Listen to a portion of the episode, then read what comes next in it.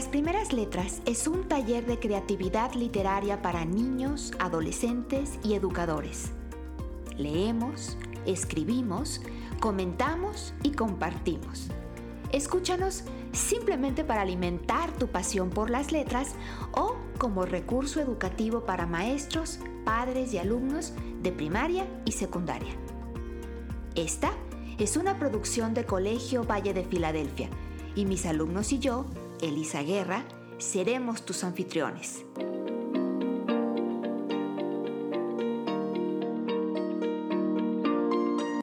¿Ya estás listo? Comenzamos.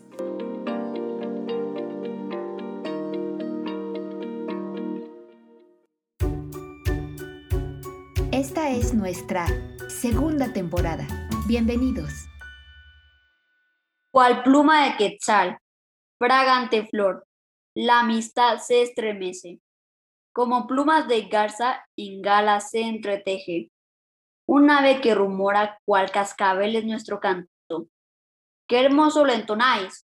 Aquí entre flores que nos forman, vaya, entre ramas floridas los estéis cantando fragmento del poema La amistad de Tecayehuatzin de Huexotzinco, célebre filósofo y poeta prehispánico de la región poblano Tlaxcalteca. Nilce Uola, muy bienvenidos sean todos a, a nuestro podcast, Las Primeras Letras. Yo voy a ser el conductor de, este podcast, el episodio 28. Muchas gracias, Leonardo. Macuali, Sihualacan o bienvenidos en Nahuatl. Me da muchísimo gusto darles la bienvenida al episodio 28 de nuestro podcast, Las Primeras Letras. Este es un taller de literatura creativa para niños y adolescentes. Como ustedes saben, eh, este programa lo realizamos mis estudiantes y yo y a partir de la segunda parte de esta segunda temporada, mis estudiantes tienen un rol mucho más activo en la producción y conducción de este programa. Y eh, como muestra, bastará un botón, a partir de este programa se estrena Leonardo como coproductor y coconductor de este episodio específicamente. En esta ocasión vamos a hablar de poesía náhuatl. ¿Cierto, Leonardo? Ese es nuestro tema. Sí, como ya mencionó Miss Elisa Guerra, hoy hablaremos de poesía náhuatl. Y para seguir celebrando esta lengua que es tan linda, vamos a presentarnos diciendo Nilse no toca, que significa mi nombre es. Nilse no toca si te esfinge. Nilse no toca Lucas. Nilce no toca Cairulio. Nilce no toca Nidia. Nilce no toca Jorge. Nilce no toca Isabela. Qué lindo se escucha decirlos hola, me llamo, yo soy, y decir sus nombres o sus eh, seudónimos, como los de ustedes que ya han escuchado nuestro podcast saben, algunos de nuestros estudiantes se presentan con su seudónimo, algunos otros con su nombre real. Bueno, pues para hablar de poesía náhuatl, que es el tema de nuestro programa, primero tendremos que hablar un poco sobre la lengua náhuatl, o más bien sobre el conjunto de lenguas náhuatl, porque existen diversas variantes de esta lengua. Pero, eh, bueno, ustedes saben, el náhuatl es una lengua indígena. Y la primera pregunta sería, ¿qué es una lengua indígena? Bueno, yo de hecho sé lo que es una lengua indígena. Esta, eh, bueno, sería aquella que usan o usaban los habitantes originarios de un territorio. Eh, en el caso de América Latina, las lenguas indígenas son las lenguas que hablaban los diferentes grupos de pobladores que ya estaban en este continente antes de la llegada de los europeos o de los españoles, en la época que conocemos como precolombina. Sí, así es. Y por eso en nuestros países hablamos español, los que fuimos colonizados por los españoles, y portugués, los que fueron eh, colonizados por los portugueses, como en el caso de Brasil. Tengo una duda, pero así como en, en Latinoamérica hablamos español, excepto en Brasil, antes de la llegada de los colonizadores, ¿se hablaba una lengua indígena? O sea, una sola lengua, ¿quieres decir? Una sola lengua. ¿Quién le, quién le quiere responder? no, No, Jorge estaba diciendo que eran, eran varios grupos, eran grupos distintos y cada uno tenía su propia lengua. Em, por ejemplo, en México hoy mm, podría decirse hay o, o subsisten 60 y- 68 lenguas indígenas. Mm, el náhuatl es la más hablada, pero hay otras, otras como, como el mixteco, el mazateco, el zapoteco, el otomi. El otomí, sí, cierto. Y eso es nada más en México, ¿no? Porque hay también otras lenguas en otros países. Jorge, tú en Chile, ¿qué nos puedes decir? Claro, de hecho, mira, aprovechando que yo no soy coterráneo de México, puedo decirles que en Chile existen diversas lenguas indígenas. La más predominante es em, el mapudungún o mapudungun, mapuzungun. Hay distintas formas de decirlo, de escribirlo, pero también, por ejemplo, podemos nombrar eh, la lengua quechua, la lengua aymara, y bueno, muchas otras que hoy en día conviven en nuestro país. Y un dato curioso, la presidenta de la Convención Constitucional, que es el órgano encargado de escribir la nueva constitución en Chile, es precisamente del pueblo mapuche y ha dado diversos discursos en Mapudungún. Así que ese es un claro ejemplo de que estas lenguas siguen muy vivas al día de hoy. Gracias, Elisa. No, no, qué lindo, Jorge, gracias por ese dato. Eh, Ustedes, bueno, los chicos que estaban aquí desde el inicio del podcast recordarán que ya tuvimos un episodio donde hablamos de, del Mapudungun y que de hecho tuvimos por ahí algunas grabaciones de maestros que nos, que nos enviaron mensajitos eh, grabados en esta lengua que, que se escuchaban muy lindos, ustedes, ustedes recordarán. Nos hablaron incluso también en alguna de estas grabaciones de muchas palabras que vienen de, de- del mapuche, digamos del mapudungun, pero que ya también se utilizan como parte del discurso normal, eh, natural en el, español, digamos que han trascendido de una cultura a otra. Y yo me acuerdo que uno de los, de los maestros que nos mandó un mensaje nos hablaba de una de estas palabras que a mí me, me hacía mucha gracia, la palabra pololo. Yo no sé si alguno de ustedes, chicos que estuvieron en este programa, se acuerden de que hablamos de la palabra pololo y qué significaba la palabra pololo. Lucas está levantando la mano. A ver, Lucas. La palabra pololo, no me acuerdo en dónde, pero significaba como novio o pareja. Sí, el novio, ¿no? La pareja. Pero, pero, pero creo que primeramente significaba escarabajo, ¿no? En la- eh, eh, y que después también lo, lo, lo transfirieron a, a- a- a que se refiriera a la pareja, al novio, el pololo, el novio, la polola, la novia. No sé, Jorge, si estamos en lo correcto. Tú corrígenos. Sí, exactamente. De hecho, pololo significa, bueno, novio, pareja. Muchas personas también lo han tomado como una relación a la ligera. Son distintos significados, pero siempre está enfrascado dentro de eso. Una relación amorosa. Y es muy interesante cómo se va versionando esta palabra. Por ejemplo, eh, pololo, polola, ex polola, ex pololo. No sé, la verdad, a mí la palabra de por sí me parece súper eh, entretenida. Lo que sí que antiguamente significaba escarabajo, eso sí que yo ya, eso sí no lo sabía. Bueno, eso es lo que nos decía el, el- el maestro Ezequiel que nos, que nos mandó eh, algún mensaje en aquel momento. Y, mm, pero bueno, em, ah, Leonardo, tienes la mano levantada, perdón. Ah, sí. Regresando al náhuatl. mm, ¿Alguien sabe si nosotros en México usa, también usamos palabras que vengan del náhuatl? Bueno, yo creo que podría decir que usamos bastantes. Y, recuerdo que en clase de español las llegamos a ver y les quiero decir unos ejemplos de que me, bueno, que me acuerdo que mencionamos. Aguacate, como aguacate, tomate, cacahuate, chicle, chocolate, canica, comal, tianguis, popote, elote. Y creo que hay muchísimos más ejemplos. Sí, a mí, por ejemplo, me gusta la palabra escuincle, que viene del náhuatl iscuintli, y que inicialmente significaba perro, pero de alguna manera, en algún momento, comenzó a usarse para referirse a los niños. Bueno, a diferencia de Nidia, a mí me, me gusta mucho la palabra chapulín, que literalmente significa insecto que rebota como pelota de hule. Ahí viene también Chapultepec, que es un lugar en la Ciudad de México y que significa el Monte de los Chapulines. Ah, sí, Chapultepec, súper conocido. Habrá que ver si realmente hay chapulines. Aparte se ven buenos. Yo nada más veo que Jorge nos está viendo con cara de locura, pero a ver, Cairulium nos quiere decir algo. A mí también se me hace curiosa y me gusta una palabra y es la palabra tlapalería, que viene de tlapali, que significa color, porque en ese entonces tlapalería era una tienda donde se vendían pinturas de colores, aunque ahora en las tlapalerías se venden muchas cosas más. Bueno, creo que a mí la palabra que más me gusta es papalote, que viene del agua papalotl, que significa mariposa. Y creo que viendo la cara de Jorge, le quiero hacer una pregunta. Eh, Jorge, ¿tú conoces todas estas palabras o estás como perdido en el espacio? Bueno, eh, la verdad, la cara con lo que lo estoy mirando es qué clase de palabras está diciendo esta gente, qué, qué excéntricos.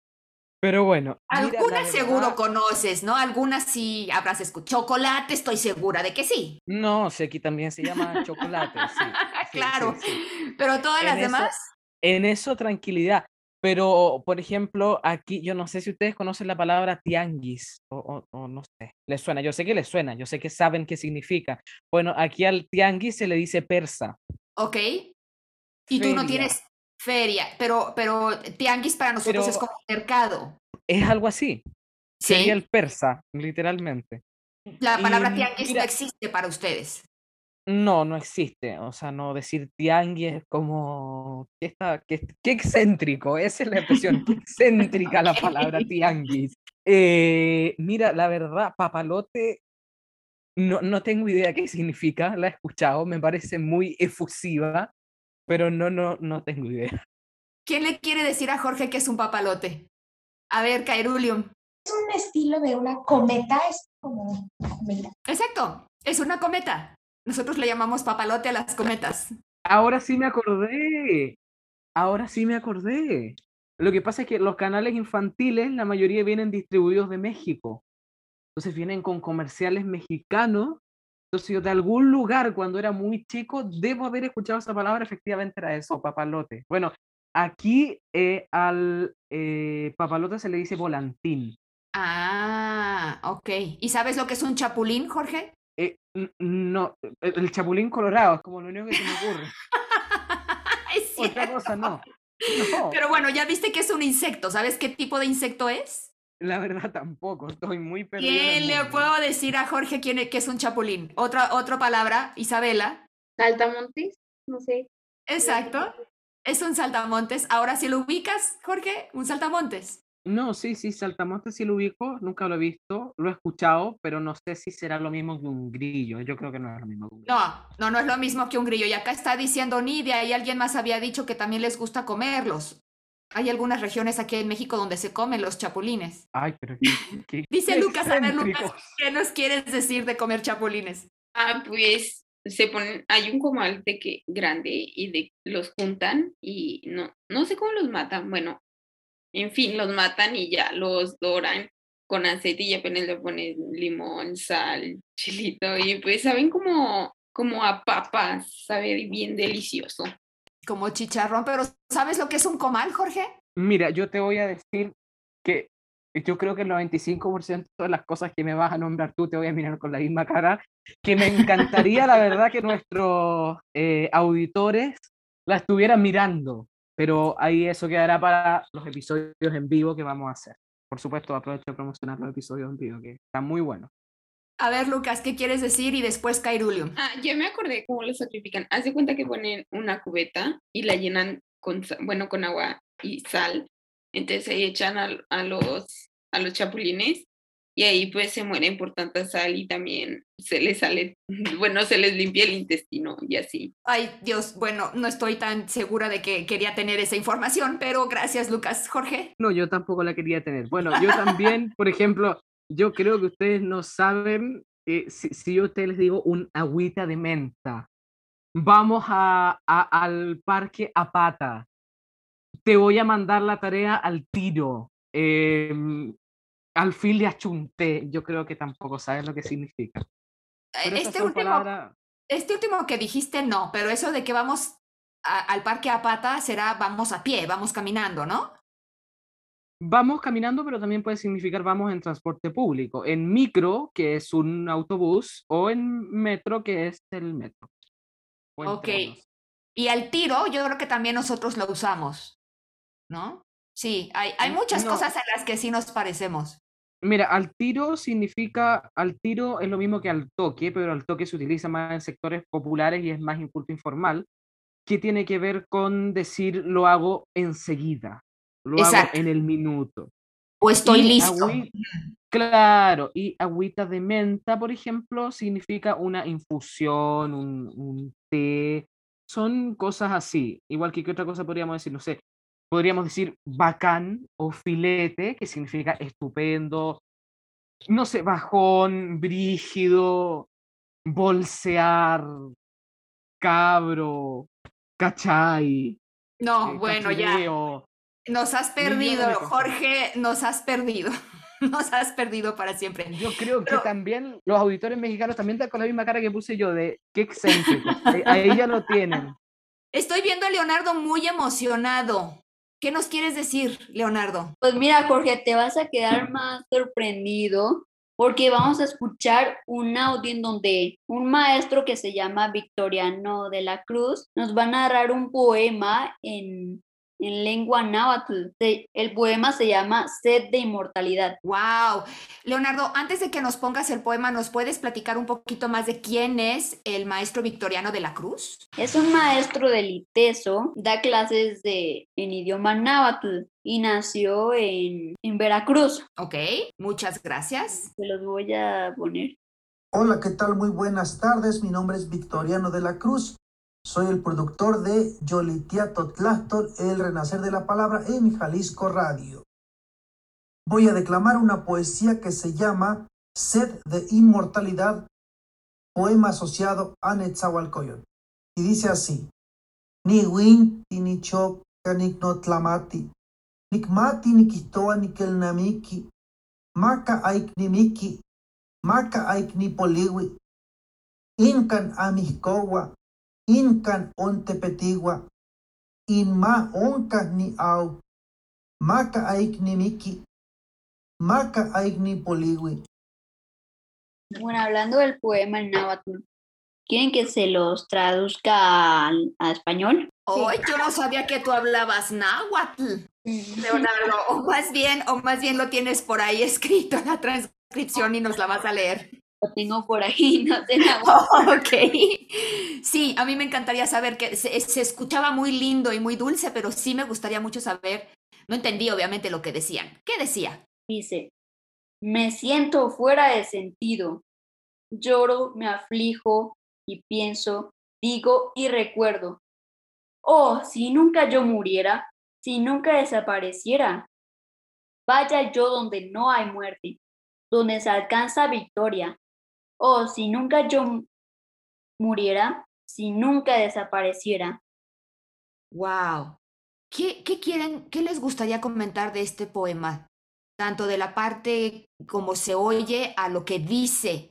Que yo creo que siente dolor y no quiere morir, así que se quiere a un lugar en donde no muera. Eh, bueno, a mí me pareció un poema, la verdad, muy lindo, muy profundo, pero por sobre todo me encantó la parte y la pronunciación en náhuatl. Eh, es bastante, bastante llamativo que la mayoría de las lenguas indígenas la entonación se parece. Entonces, la verdad, la verdad me pareció un poema muy lindo y que podríamos difundirlo lo más que pudiera para que también muchos niños alrededor de Latinoamérica, nosotros lo hacemos a través del podcast, pero pudieran también leerlo, pudieran también escucharlo e investigar acerca de esta lengua. Muchas gracias, Jorge. ¿Alguien más quiere hacer algún comentario? Lucas. Ah, bueno, igual que Jorge, a, a mí me parece muy bonita la lengua náhuatl porque, o sea, lo que ya es lindo, la pronunciación que tienen y eh, en sí la estructura de la lengua lo vuelve como algo extra, algo especial, ¿no? Muy poético, estoy de acuerdo con ustedes. Se escucha muy lindo. Kairulium, tienes la mano levantada. Y quería comentar que si está muy bonito y suena muy bonito, también es interesante lo que dice, pero hablando de literatura náhuatl, ¿sabían que se le llamaba tlamitini a los escritores y poetas? Esta palabra significaba literalmente los que saben los que saben cosas. Los tlamatinime, en plural, eran también considerados filósofos o sabios.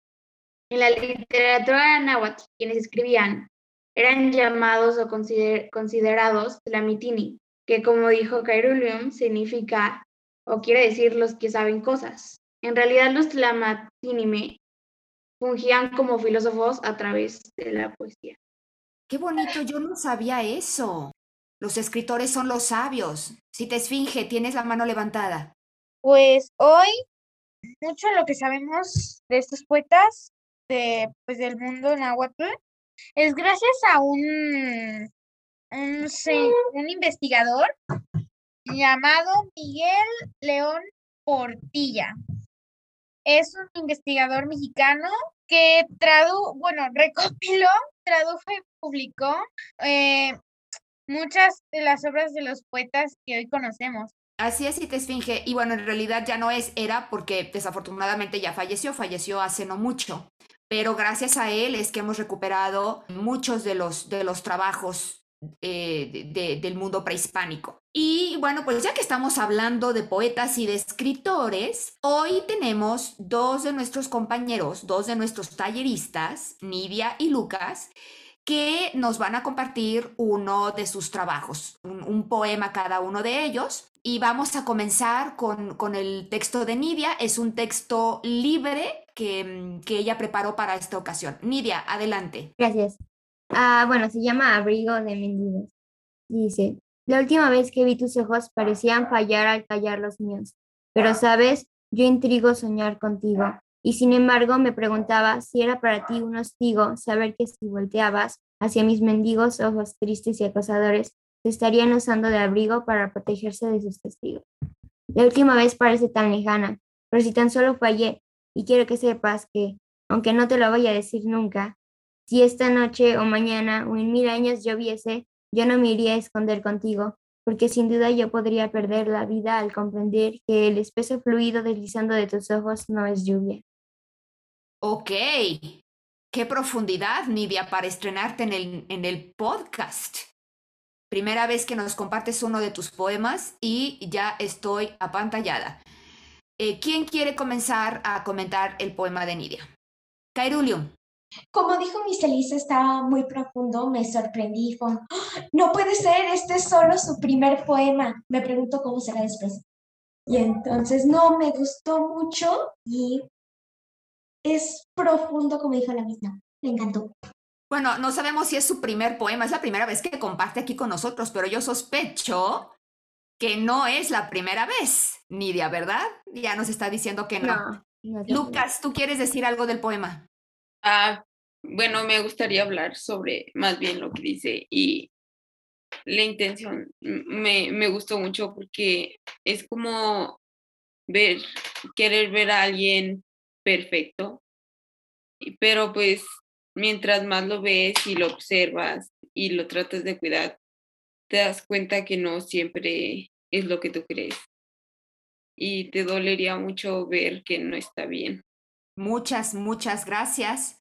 Lucas, ¿alguien más quiere? Isabela. Bueno, realmente creo que está muy bonito el poema y Nidia escribe muy bonito, muy profundo y bueno, yo me imaginé, o su poema me transportó como en ese momento cuando ves o una mirada fijamente en otra persona cuando cruzan miradas. Siento que no sé en qué ella se basó para escribirlo, pero yo eh, me transformó ese momento cuando veo a una persona tal vez que quieres mucho.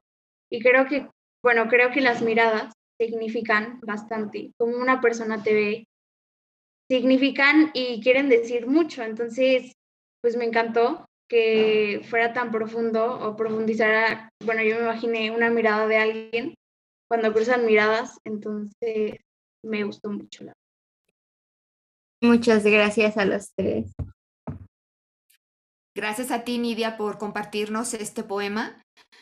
A mí, además de todo lo que ya te comentaron tus compañeros, me gusta también el ritmo que tiene, la sonoridad que tiene el poema y me gusta que está muy bien marcada, em, como que tiene dos partes. La primera incluso está muy rimada, mucho de contigo, hostigo, abrigo, testigos. Y la segunda ya no está realmente tan rimada. Sí, por ahí de repente hay un contigo y fluido que, que como que quieren ligarnos y regresarnos a la primera parte. Pero, pero el ritmo, eh, la, la música del poema eh, está constante y, es también un, ritmo acorde, creo yo, al sentimiento del poema, que para mí es como nostálgico.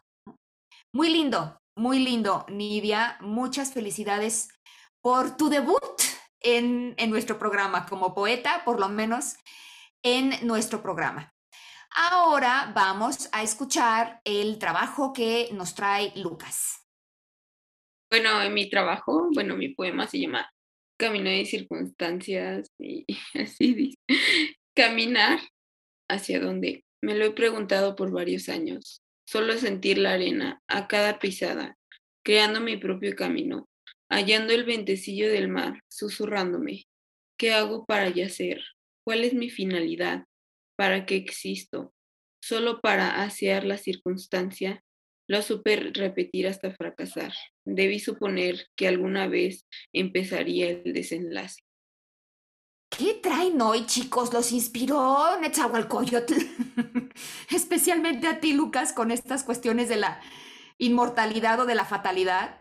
¿Quién quiere compartir? Eh, ¿Quién quiere comentar? Mm, si te sigue, adelante. Pues tienes razones. Estas preguntas no sé, no conozco a todas las personas del mundo, pero no sé si habrá muchas así, muchas personas que se pregunten esto. Es como que todas están concentradas en, en existir sin preguntarse para qué. Así como, como dice que solo para estar ahí en la circunstancia que algo así, la verdad, las palabras están muy, ¿cómo lo digo, Miss? Como tú lo percibas, claro. Pero hasta así como dice esta Isabela, a mí también me transportó y me imaginé a alguien caminando con, por la playa, así en la parte donde chocan las olas con la arena, pero yo nada más veía sus pies caminando y era como escuchar a alguien preguntar eso y, y se veía muy, muy, como que sí, sí está muy, muy, muy profundo también, así como el de, el de Nidia. Gracias, y te esfinge. Nidia, tú tienes la mano levantada. Sí, yo quiero, mm, es que está genial ese poema. Creo que es un poema muy compatible porque todos, supongo que todos nos hacemos la misma pregunta. ¿Para qué estamos aquí? Eh, ¿Cuál es el punto de nuestra existencia aquí? Y me gustó mucho cómo se hacen las palabras también y el ritmo que tuviste en el poema. Gracias, Nidia. Jorge, ¿tú quieres opinar? Eh, Elisa, y sobre todo Lucas, eh, antes de... Hay algo que me, preocupa, pero te quería preguntar, Lucas, eh, ¿lo hiciste como inspirado en algo que te pasó o lo hiciste por... ¿Bajo qué inspiración lo hiciste? Porque la verdad, en el último, en las últimas dos versos que dice lo super, me tiré hasta fracasar, debí suponer que alguna vez empezaría el desenlace, la verdad se siente algo bastante triste, entonces quería saber eso. Bueno, primero lo hice porque, porque vi mis pies, entonces dije, voy a hacer algo con mis pies. Ese fue el inicio. Pero no fue inspirado en algo que te pasó a ti, en eso me refiero. No, no, realmente tiene que ser algo de la vida, puede ser cualquier circunstancia. Por eso se llama camino de circunstancias. Ya. Porque, pues, eh, a veces sabes que algo está mal que sabes que está mal y, y sigues pensando todos los días, está mal, está mal, está mal, pero no haces nada para corregirlo hasta que de alguna forma te, te rodea. Ya no puedes escapar de él. Yo, pues yo, creo que, yo creo que lo que Jorge quiere también saber, Lucas, es que si, si estás especialmente triste, o sea, está como preocupado por ti. Claro, ah, sí, porque igual es como complicado, ¿cachai? Bueno, la verdad, a mí el poema de Lucas me pareció bastante bueno, me pareció bastante rítmico, pero a la vez muy nostálgico, al igual que el poema de Nidia. Me parece súper interesante cómo plantea una situación de cuestionarse, de preguntarse tantas circunstancias, como dice el título, Camino de Circunstancias, de lo que nos pasa en la vida y repetirlo y repetirlo hasta que al final nos damos cuenta que algo estaba mal y que algo debimos haber cambiado, porque en la última parte dice, debí de suponer que alguna vez empezaría el desenlace, algo que debías haber hecho pero nunca lo hiciste. Entonces, la verdad, a mí me pareció un poema muy lindo, lo que sí quizás si te hubiera gustado adaptarlo un poco más, podrías haberle puesto algún punto, alguna coma, pero en redacción tampoco el poema no tiene ningún fallo. La verdad me pareció un muy bonito poema, como siempre a mí los poemas de Lucas me gustan bastante y creo que debería seguir así. Así que eso, me encantó tu poema. Lucas, yo estoy impresionada porque siento que diste un brinco muy grande también en el uso de tu vocabulario, de tu lenguaje. Estoy viendo una madurez eh, que me emociona mucho ver. Eh, por supuesto, el tema en sí del, del, poema puede interpretarse de muchas maneras, pero yo creo que tiene que ver con esta situación que, que vamos a repetir muchas veces en la vida, que ustedes pueden comenzar a sentir desde ahora, en, en la adolescencia, pero que en muchos momentos diferentes de su vida eh, van a pararse y van a decir, ¿qué estoy haciendo aquí? ¿A dónde voy? ¿Qué quiero? ¿No? ¿Cómo voy a seguir construyendo ese camino? Y estoy viendo que Nidia está sintiendo con la cabeza.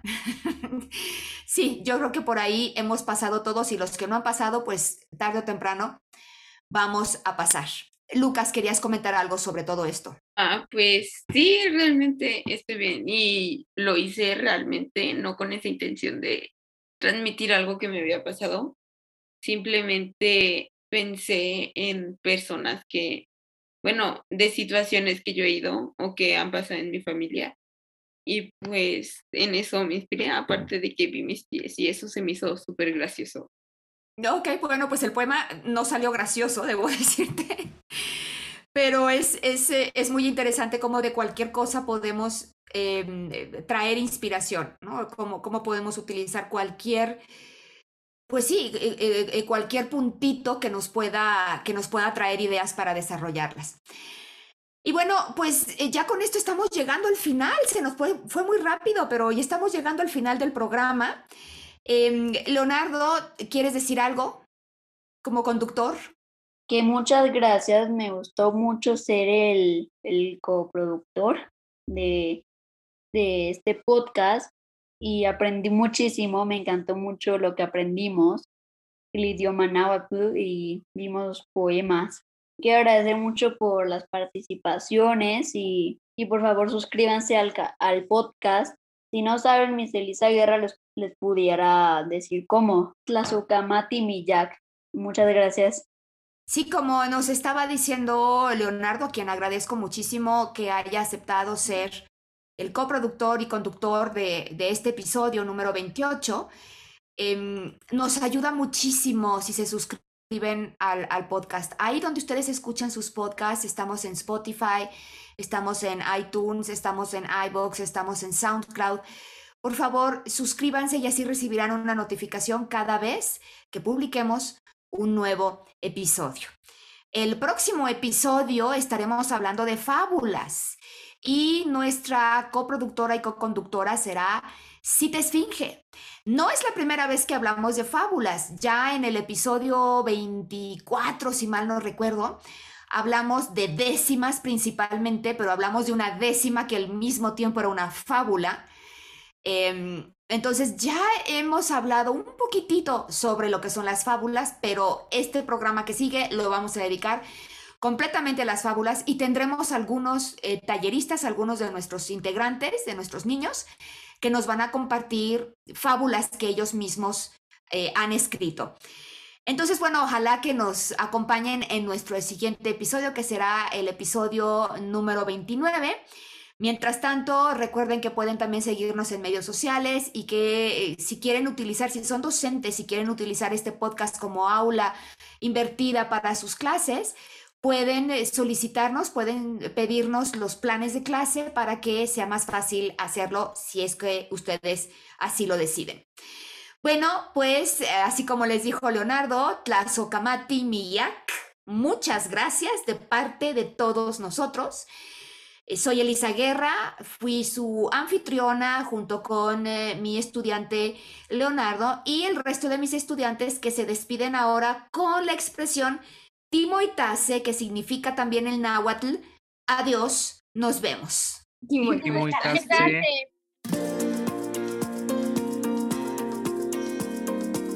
Gracias por haber escuchado este episodio de Las Primeras Letras. En nuestra página web lasprimerasletras.org encontrarás planes de clase para cada programa y enlaces a nuestros medios sociales.